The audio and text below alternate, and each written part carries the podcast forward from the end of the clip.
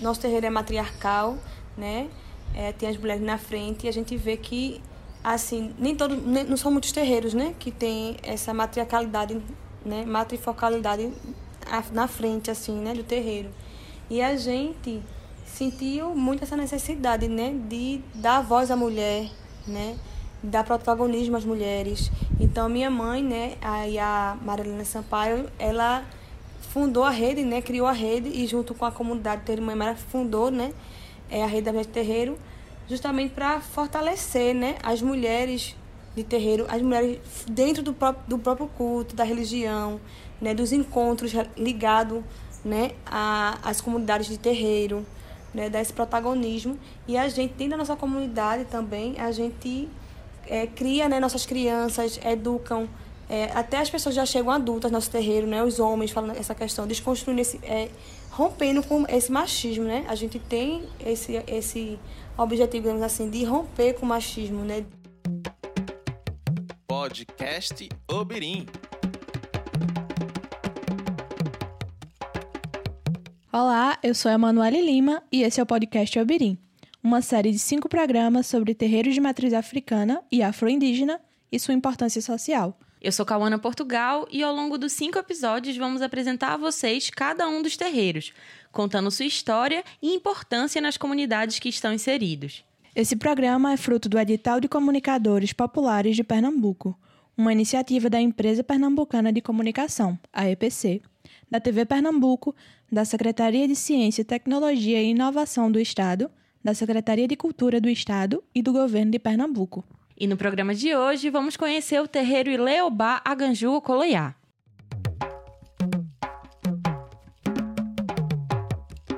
Pois é, Cal. Eu tive a oportunidade de conversar com Elaine e foi uma experiência muito massa, porque o terreiro, ele é um terreiro matriarcal. Então tem toda a história, a história de Mãe Amara, é, a história de Elaine também, que é filha de Mãe Amara. Então é toda uma família ali em volta do terreiro e a construção dele e a importância que ele tem para a comunidade em que ele está inserido, sabe? Então foi. Ela trouxe um pouquinho disso na fala dela e a gente vai poder acompanhar. Eu me chamo Elaine Sampaio, né? É, dentro do terreiro eu recebi o nome de Ulefu, né? Que é o meu nome, meu nome de iniciação, meu uruncó. É, eu sou de terreiro, né? Do terreiro de Mãe Amaro, Iliobaganzua Coloiá. É, Dentro do terreiro, eu exerço o cargo ritual de Alaxé, né, que é a mãe do axé. Aqui eu tenho a função de passar os ensinamentos também, né, do terreiro, nossos costumes, né, é, ensinamentos é, tanto dos fundamentos, mas como a dança, da música, é, do canto, né, em comunhão com a minha mãe, né, com a minha irmã, Bela Sampaio, minha mãe Marilena Sampaio. Eu exerço o cargo ritual de Alaxé. Né, a minha formação acadêmica é em licenciatura em dança né, pela Universidade Federal de Pernambuco. Atualmente eu curso, eu curso mestrado é, em Educação Contemporânea também pela UFPE. É, sou diretora de dança do Afoxé Alaxé. Sou coreógrafa também do Afoxé Alaxé. Atuo como bailarina Nagô do Afoxé Alaxé. É, desenvolvi um estilo de dança, né? Chamado, foi, que foi batizado de Dança Adjonagô. Também criei junto com minha mãe uma metodologia para ensinar a dança Adjonagô, que se chama, se, se chama Método Naguadjô. É, faço parte da rede das mulheres de terreiro de Pernambuco, que é uma rede criada pela minha mãe, a Ialorixá Marilena Mendes Sampaio, Ayatundê. A nossa entrevistada, como Manu já começou a apresentar, Elaine Sampaio, trabalha a questão do afoxé, que é uma manifestação cultural ligada ao candomblé. Ela se expressa através da dança e da música, com cantos entoados nos terreiros de matriz africana. Por isso também é conhecido como candomblé de rua. Isso, o afoxé é de origem iorubá e pode ser traduzido como a fala que faz. Foi a primeira manifestação negra a desfilar pelas ruas da Bahia em 1885. Aqui em Pernambuco, o afoxé ressurge como um movimento negro unificado no final da década de 70, como uma das formas de popularizar o debate sobre consciência negra e liberdade por meio da música. É importante a gente saber também que três instrumentos básicos fazem parte dessa manifestação. O aguibê, que é o primeiro deles, é uma cabaça coberta por uma rede formada de sementes ou contas. Já os atabaques e o agogô são formados por duas campainhas de metal. Todo esse trabalho relacionado ao afoxé e sua tradição, de respeito e culto aos orixás, é feito no espaço de dança Elaine Sampaio, ligado ao terreiro de Mãe Amara, que foi fundado em 1945 sob a liderança da Yalorixá Amara Mendes. Inclusive, esse é considerado um dos mais antigos terreiros de origem africana da América do Sul.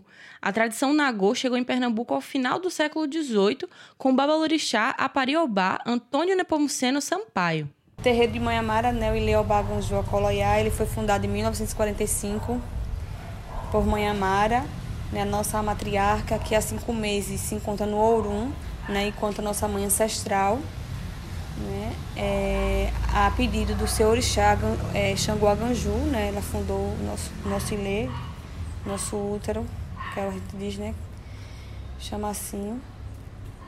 É, Mãe Amara era filha de Xangô, né, a sua digina é o Aô. E, e o terreiro né, de tradição Nagô é um terreiro matriarcal, né, onde tem a mulher à frente, na liderança. Uhum. E né, que atualmente né, minha mãe é agora né, exerce esse lugar de alorixá da casa. Não diferente das outras religiões, o candomblé possui sua organização e hierarquia próprias, com cargos e funções determinadas. A gente tem os abiães, que são as pessoas que chegam, que estão estão aprendendo que é a nossa primeira, nossa primeira etapa dentro do terreiro. É, temos é, as pessoas que têm bori, né, que já tá, é, que é um pré, é, digamos assim, iaô, e tem as pessoas, os iaôs da casa. E depois dos iaôs vem os ebames, que são é os filhos mais antigos, e Dentro disso, a gente confirma né, pessoas para exercer cargos rituais, né, para cuidar de é, funções específicas na casa, né, na organização mesmo da comunidade, né, do terreiro. Então a gente tem, como nosso terreiro é matriarcal, a gente sempre reverencia os cargos femininos, né?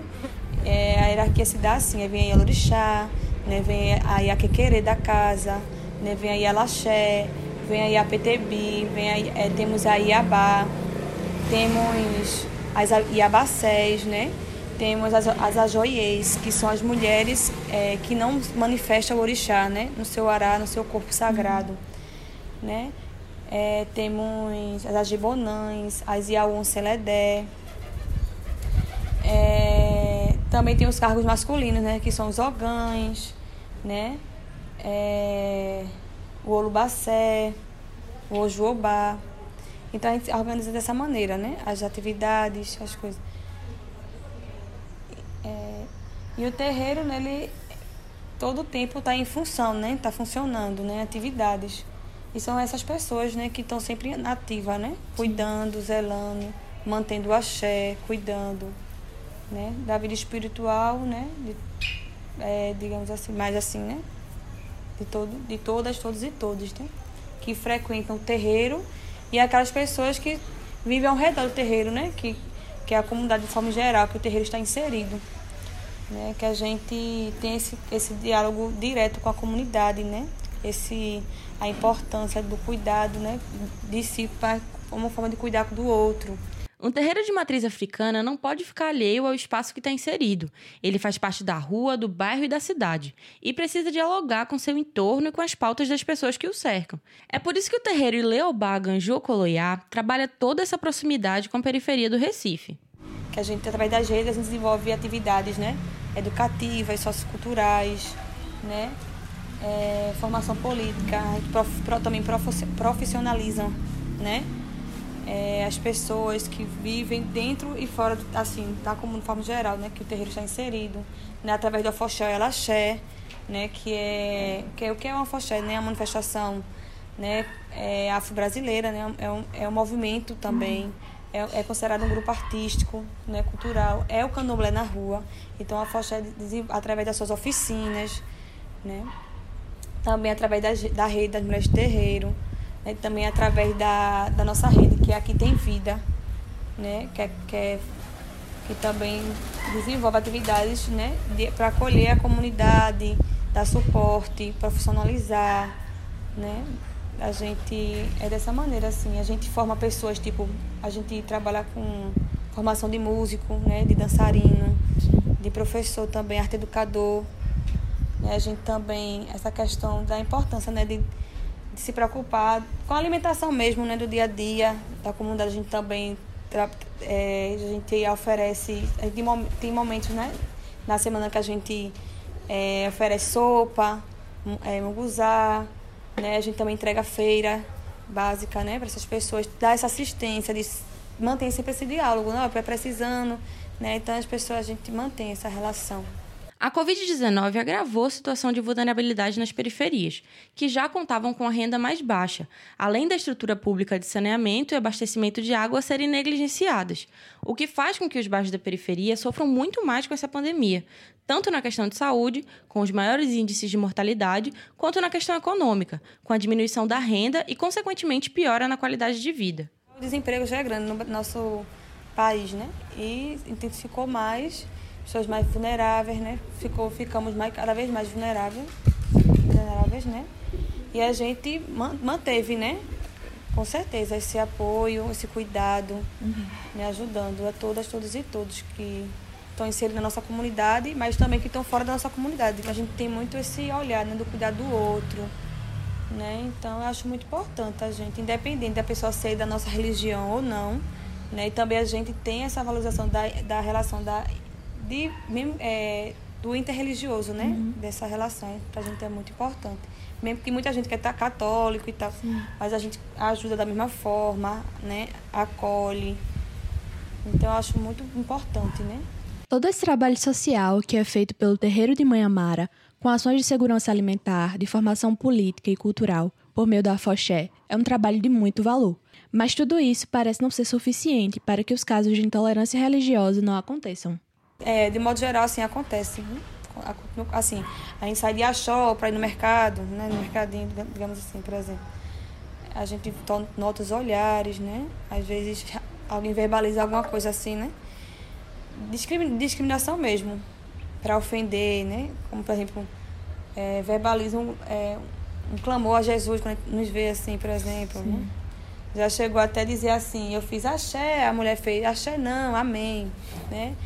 Então a gente escuta isso muito ainda, né? Vive muito isso. Felizmente, a intolerância religiosa, a gente tem que realmente ainda continuar, né, fazendo muita coisa assim, na, lutando, criando ações para romper isso, criando diálogo com a comunidade mesmo, para né, tentar desconstruir, né? E o terreiro busca o diálogo com as pessoas para tentar acabar com o racismo religioso. Os evangélicos, eles têm mais, criam essa barreira, mas de modo geral, as comunidades, graças a Deus, os orixás, né? Porque, graças a Deus que eu falo assim, que é o Lorum, né? Que é o, o criador, né? E o criador. Então a gente, as pessoas vêm, né? É, participar. E a gente acredita que, mesmo que tem momentos que não, não seja um público grande, mas vai passando para o outro, isso vai, ah, de alguma forma, né? Tá fortalecendo, tá desconstruindo, né? A questão, o ser racista, né? Sim. É, to, é, o objetivo das pessoas porque, como fala, né, não basta ser racista. Não, é, não ser racista, tem que ser antirracista. A gente traz muito isso nas nossas falas, né? nas, nas nossas construções. E é o trabalho em rede que precisa ocorrer para fortalecer cada vez mais o movimento dos povos de terreiro na luta por respeito ao culto. A mãe Elaine é uma das fundadoras da Rede de Mulheres de Terreiro de Pernambuco, importante movimento de luta em prol das religiões de matriz africana. E a gente tem nossos encontros semanais né? E a gente anualmente tem o encontro que é, digamos assim, o encontro principal da rede. Aí a gente faz um encontro, né, convidando todos os terreiros, né? A gente tem, a gente tem, é, onde a gente homenageia é, as mulheres, né, como as Yalorixás, as Azoiês, né? A gente é, coloca as mulheres na mesa, né, para elas falar da sua experiência, do desafio do que, é, de que, do que é ser mulher, né, de terreiro, que é ser mulher também, uhum. né, de como o racismo ele agride, né, tanto o racismo, é o racismo religioso, o racismo né, estrutural atinge as mulheres, né, de forma mais as mulheres assim, dá esse olhar mesmo para delicado para as mulheres, o encontro tem esse objetivo, né, mas é um encontro aberto, né, tanto o homem pode participar né? Os homens também podem participar, né? É, mas o protagonismo são das mulheres, né?